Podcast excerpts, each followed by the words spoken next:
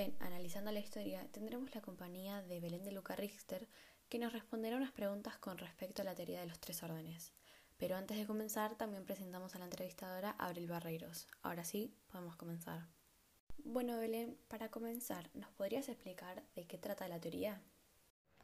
Sí, obvio. La teoría trata sobre la explicación que elaboró la Iglesia de Europa en el siglo X. Los teólogos, obispos y sacerdotes afirmaban que para lograr la armonía entre los hombres, Dios había asignado a cada uno un trabajo, una función que debía realizar desde su nacimiento hasta su muerte. Esta teoría planteaba que la sociedad funcionaba como un cuerpo conformado por tres partes, las cuales corresponden a tres grupos sociales complementarios y ordenados de manera jerárquica y estática. Los que oraban, en latín, oratores, los que luchaban, bellatores, y los que trabajaban laboratorios. Todos los trabajos eran considerados importantes y las personas debían realizarlo lo mejor posible, ya que la recompensa era la vida tras la muerte. ¿Y podían cambiar la condición social? No, no podían, ya que daban por hecho que lo que había dicho Dios, que designaba tareas específicas, era totalmente cierto. Entonces las personas aceptaban el orden sin discusión, ya que para ellos era sagrado. Perfecto. ¿Pero qué se hacía con las riquezas? Con la riqueza recibida se daba a los pobres limosnas y hospitalidad. De esta manera se contribuía a reducción de la extensión de la miseria en una sociedad siempre desprovista.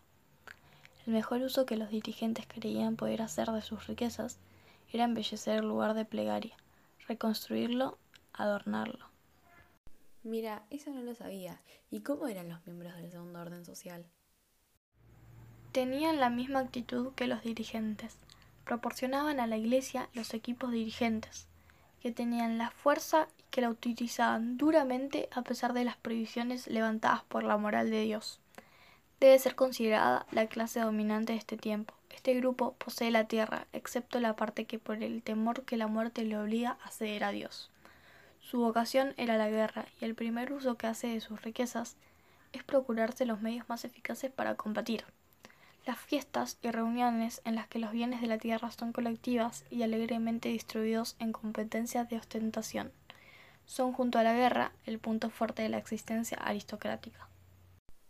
Perfecto. Y para cerrar una última pregunta. ¿El tercer orden cómo era?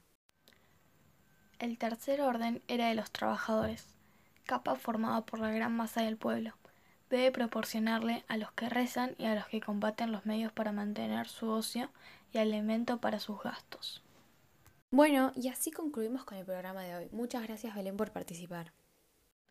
No, de nada. Gracias a ustedes por invitarme.